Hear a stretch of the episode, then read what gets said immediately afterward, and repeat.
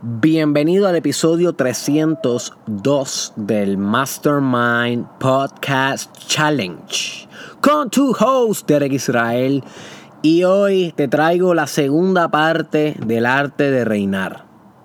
¿Ok? El arte de reinar. Si no has escuchado la primera parte, no tienes que escucharla para entender esto, pero te recomiendo que busques el arte de reinar en el caption. Voy a ver si pongo el caption eh, el link en el caption para que puedas escuchar la primera parte, especialmente si eres líder, si estás en una posición administrativa, si estás en una posición gerencial. Es importante este episodio para ti porque estamos decodificando la sabiduría de uno de los hombres más inteligentes y filósofos políticos de la historia, Nicolás Maquiavelo que realizó un libro que se llama El Príncipe, The Prince. Y este libro, leído por muchos y que es sumamente recomendado para crecer como líder y como pensador y como estratega. Eh, lo discutimos ya en el episodio anterior, discutimos cuatro ideas más una que fue un bono sobre el arte de reinar o el arte de ser un líder, de administrar un reino, un imperio, una empresa, una compañía, un estado, un país. Se puede extrapolar a lo que, a lo que, a lo que sea. Obviamente este libro es sumamente antiguo y, habla del arte de reinar como un príncipe, porque en ese tiempo habían provincias, reinos, eh, reyes, reinas y todo este tipo de jerarquía política que ya no vemos. Ahora vemos más presidentes, gobernadores. Eh, y democracia, pero como quiera los términos y los principios que presenta Nicolás Maquiavelo en su libro El Príncipe son inmortales, no mueren a pesar de los cambios sociohistóricos que pudieran impactar la sociedad de hoy en día. Así que hoy te traigo cuatro ideas más de este libro, cuatro frases que vamos a leer, vamos a discutir y vamos a interpretar. Y también te traigo un bono porque yo te quiero mucho y quiero que aprendas más de lo necesario. Y así que te traigo un bonito del príncipe. Así que la primera idea que quiero compartir contigo sobre este libro dice lo siguiente. El que quiere ser obedecido debe saber mandar. El que quiere ser obedecido debe saber mandar. Ahora que quiero que tú te preguntes, ¿tú quieres ser líder? Contesta esta pregunta bien deep. ¿Tú quieres ser líder? ¿Sí o no? Si la respuesta es no, no sé qué haces escuchando este podcast, porque realmente este podcast es para gente que busca ser líder. Espero que la respuesta haya sido sí. Y te pregunto, por el hecho de que tú quieras ser líder, implica que la gente te va a querer seguir. Partiendo del hecho de que tú quieres ser líder, implica de que la gente te va a querer seguir. ¿Qué tú crees? Y la respuesta obviamente no. Hay muchas personas que se autoetiquetan como grandes líderes, pero no lo sigue nadie. Porque una cosa es querer mandar y otra cosa es saber mandar. ¿Qué es lo que nos está diciendo aquí Nicolás Machiavelli? El que quiere ser obedecido debe saber mandar. Si tú no sabes comandar, dar una orden, liderar, ejemplificar, ser un ejemplo, direccionar, proyectar una visión, proyectar confianza en ti mismo y confiabilidad ante los demás, que confíen en ti, que confíen en tu drive, que confíen en tus proyectos. Si tú no sabes disciplinarte, determinarte, comunicar, ¿Cómo se supone que los demás te sigan? No va a ser por fe. No va a ser porque eres bonito, bonita. Tienes que saber mandar. Y para esto hay dinamismos. Para esto hay autoestudio y estudio de teoría de liderazgo. Hay gente que nace con una con un talento natural para mandar. Pero no necesariamente son buenos líderes. Porque para afinar los talentos del comando, Para afinar estos talentos tienes que pasar experiencias comandando y también tienes que leer y escuchar otros comandantes, otros mentores, otros líderes. Tienes que estudiar, tienes que educarte. Y en esta síntesis de experiencia, educación y talento se producen los grandes líderes de la historia, las personas que cambian el mundo, las personas que innovan y mueven el progreso hacia adelante. Pero sin esta síntesis, si uno de estos componentes falta, no existe un gran liderazgo. Y tal vez tú me dices, pues no tengo el talento. ¿Qué sabes tú si no tienes el talento, si no te has puesto en la experiencia, si no te has expuesto a la situación? Exponte a situaciones de liderazgo y yo te aseguro que va a salir un líder en ti, porque tú eres un gen ganador, tú ganaste, tú, tú desde que eras una célula has sabido sobrevivir, has sabido supervivir, has sabido eh, emerger. Así que algo de líder tienes que tener. Sin embargo, si no te expones a situaciones que reten, o que estimulen esa epigenética que está en potencial, no va a ser el líder que pudiera ser. So que exponte primero y luego decide si tienes el talento o no. Pero por exponerte y por querer nada más, no quiere decir que va a, ser eh, que va a saber mandar, ni mucho menos de que te van a obedecer. Tienes que saber cómo mandar. Tienes que saber la teoría, las técnicas, las estrategias del comando, del liderazgo.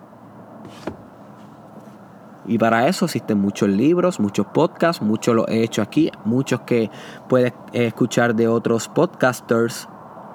Pero tienes que tomarte esto en serio como un campo de estudio. Si no, no te quejes de que nadie te obedece porque no inspiras confianza, no, no inspiras liderazgo, that's it. No inspiras. La segunda frase que quiero que contemples del príncipe de Nicolás Machiavelli es, el primer método para estimar la inteligencia de un gobernador es mirar los hombres que tiene a su alrededor. El primer método para estimar la inteligencia de un gobernador es mirar los hombres que tiene a su alrededor. Nada más ni nada menos que el dicho en Puerto Rico bien famoso que dice dime con quién andas y te diré quién eres tú eres el promedio de las cinco personas con las más que te rodeas o de las cinco personas que más tú consumes en tu social media, porque ahora rodearte implica también a quienes sigues en social media que rodean tu newsfeed. So que si tú te rodeas con un, choco, un chorro de mediocres, tú eres el promedio de, entre esos mediocres. Eres, eres la media. No la media que se pone, sino la media como una variable estadística. Eres el promedio. Así que un gobernador que se rodea de estúpidos es un gobernador estúpido. Mira lo que le pasó a Ricky Rosello. Un gobernador o gobernadora que se rodea de hombres y mujeres excelentes, de clase, de calidad, extrapola su propio potencial hacia las alturas, hacia lo alto. Mira lo que le pasó a Churchill, el que lideró Inglaterra, si no me equivoco, para la Segunda Guerra Mundial, que desafió a Hitler. Se rodeó de, hombres grandes también. En ese Senado había muchas muchas mentes, muchas influencias. Él no, él no hizo todo eso solo. Él tenía el carácter. Pero él no hizo eso solo. You see. Así que tú como líder tienes que ser meticuloso y tienes que ser selectivo con las personas con las cuales te rodeas y específicamente a quienes pones en diferentes posiciones dentro de la directiva o del equipo de administración. Tú no puedes poner a cualquiera como el tesorero a con las finanzas de tu organización o de tu empresa. Tú no puedes poner a cualquiera como el vicepresidente, porque el vicepresidente te va a influir a ti, que eres el líder, el presidente. Te va a influir con sus ideas. Tú no puedes poner a cualquiera como el relacionista público. Tú tienes que evaluar qué tipos de características tienen estas personas y cómo estas características son congruentes con la posición, Tienes que evaluar cuál es la zona de desarrollo proximal de esta persona. O sea, ¿Qué es lo próximo que esta persona puede desarrollar para ser mejor en esa posición? Y eso próximo que tú identificas, tú como el líder tienes que proveérselo a la persona. Tú no puedes esperar que tus eh, subordinados crezcan por ellos mismos. Sí crecen por ellos mismos. Pero tú como líder tienes que tener responsabilidad y control en su proceso de crecimiento. Tú tienes que ayudarlos a crecer. Ese es tu rol. Porque si tienes una directiva de gente grande, van a ser una organización grande. Si tienes una directiva de mediocres, van a ser una organización mediocre. Y tú como líder, como gobernador, como gobernadora, que practica el arte de reinar, eres responsable de cómo está corriendo cada una de las posiciones de las personas a las cuales tú administras. Tú eres responsable, tú. Por eso eres el rey o la reina. Por eso carga en tus hombros el peso de reinar, que es un peso bien difícil de hacer. Porque cuando la cosa se pone fea, va la culpa para ti. Pero cuando la cosa está bien, la responsabilidad es de todos. ¿Entiendes? Cuando la cosa va excelente, es gracias al equipo. Cuando la cosa está fea, es culpa tuya. Y ese es el peso de reinar. La tercera frase que podemos eh, extraer de este libro, El Príncipe de Nicolás Machiavelli, es, los hombres, y yo le agrego las mujeres, porque ahora tenemos que ser inclusivos con ambos sexos, los hombres o mujeres ofenden antes al que aman que al que temen. Hmm, súper profunda esta frase. Los hombres o mujeres ofenden antes al que aman que al que temen. Por eso es que Machiavelli también dijo famosamente que es mejor ser temido que amado si no puede ser ambas. Si puede ser ambas, mejor todavía. Que te teman y que te amen produce respeto, pero si solamente te temen, se rebelan contra el rey. Si solamente te aman, no te toman en serio, no te respetan, porque te aman y ya, no tienen ningún tipo de temor hacia las consecuencias que tiene el hecho de desobedecer una orden tuya como líder. Si no te tienen ese respeto y ese temor al líder, eh, no tienen nada. Es como en la Biblia se habla de el temor al ojo de Dios o a la mirada de Dios. El temor al ojo de Dios es el hecho de que Dios te está mirando todo el tiempo, todo el tiempo está omnipresente en tu presencia. Y si tú no temes su omnipresencia, tú te comportas incorrecto, eh, incorrecto ante Dios. So, el hecho de temerle a Dios te posibilita la conducta hacia el reino de Dios. Conductas apropiadas. ¿ok? Eso en el cristianismo se usa mucho, el temor hacia Dios. Por eso los cristianos temen la furia de Jehová, temen la, furia de, de, Dios. Y también en el, en, el, en, el Islam se teme la furia de Ra, de, de discúlpame, de Alá. Ra es de Egipto. Son muchas religiones, muchas dogmas. Hay que estudiarlas todas para comprender ciertos patrones en común. Pero esto se repite en el cristianismo y en muchas otras religiones. No todas son así, no todas temen a la deidad.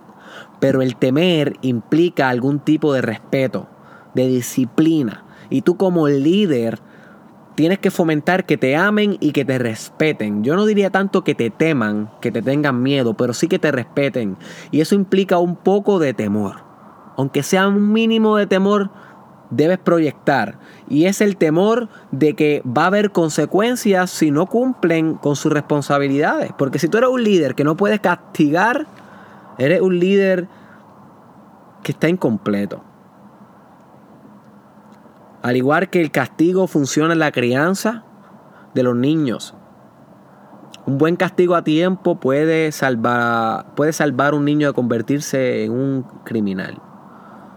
No es agredir, no es violentar, es castigar. Por ejemplo, a un niño que tú quieres castigarlo severamente. O sea, que un castigo severo para él, pero realmente una bobería para nosotros. A un niño de 3, 4 años, acorde a su edad, tú lo castigas por un tiempo. Eso es lo que se conoce el timeout. Le remueves todo. Si tiene dos años, por dos minutos. Si tiene tres años, por tres minutos. Por tres minutos tú vas a estar en esa esquinita sin hacer nada. Esto es un infierno para los niños. Es un castigo. Dentro de su mente no hay nada peor que le puede hacer. Y esto corrige conductas, funciona, los psicólogos lo usan todo el tiempo, modificación de conducta a través del castigo. Claro, uno puede hacer otros métodos como refuerzo, refuerzo intermitente, que es premiar de vez en cuando cuando hacen las cosas bien, pero el castigo como quiera funciona cuando hacen las cosas mal, es un método de corrección. Y tú como líder tienes que tener consecuencias bien expresadas, bien explícitas, que todo el mundo sepa lo que sucede si no cumplen su deber. Porque todo el mundo habla de derechos, pero casi nadie habla de deberes. Todo el mundo habla de derechos, pero casi nadie habla de deberes. Todo el mundo habla de lo que me tiene que dar el líder a mí, pero nadie habla de lo que tiene que hacer por la organización o por el líder. Entonces ahí entra lo que es las consecuencias, las responsabilidades y el respeto. Así que si solo te aman, te van a desobedecer, porque te aman y ya. Te aman y ya. Pero si te aman y te respetan, te van a obedecer hasta el final. Y si eres buen líder, vas a llevar ese grupo a ser lo más grande que pudo haber sido gracias a tu influencia y liderazgo. Simple. La cuarta y la última antes del bono es que la mejor fortaleza que un príncipe puede poseer es el afecto de su gente.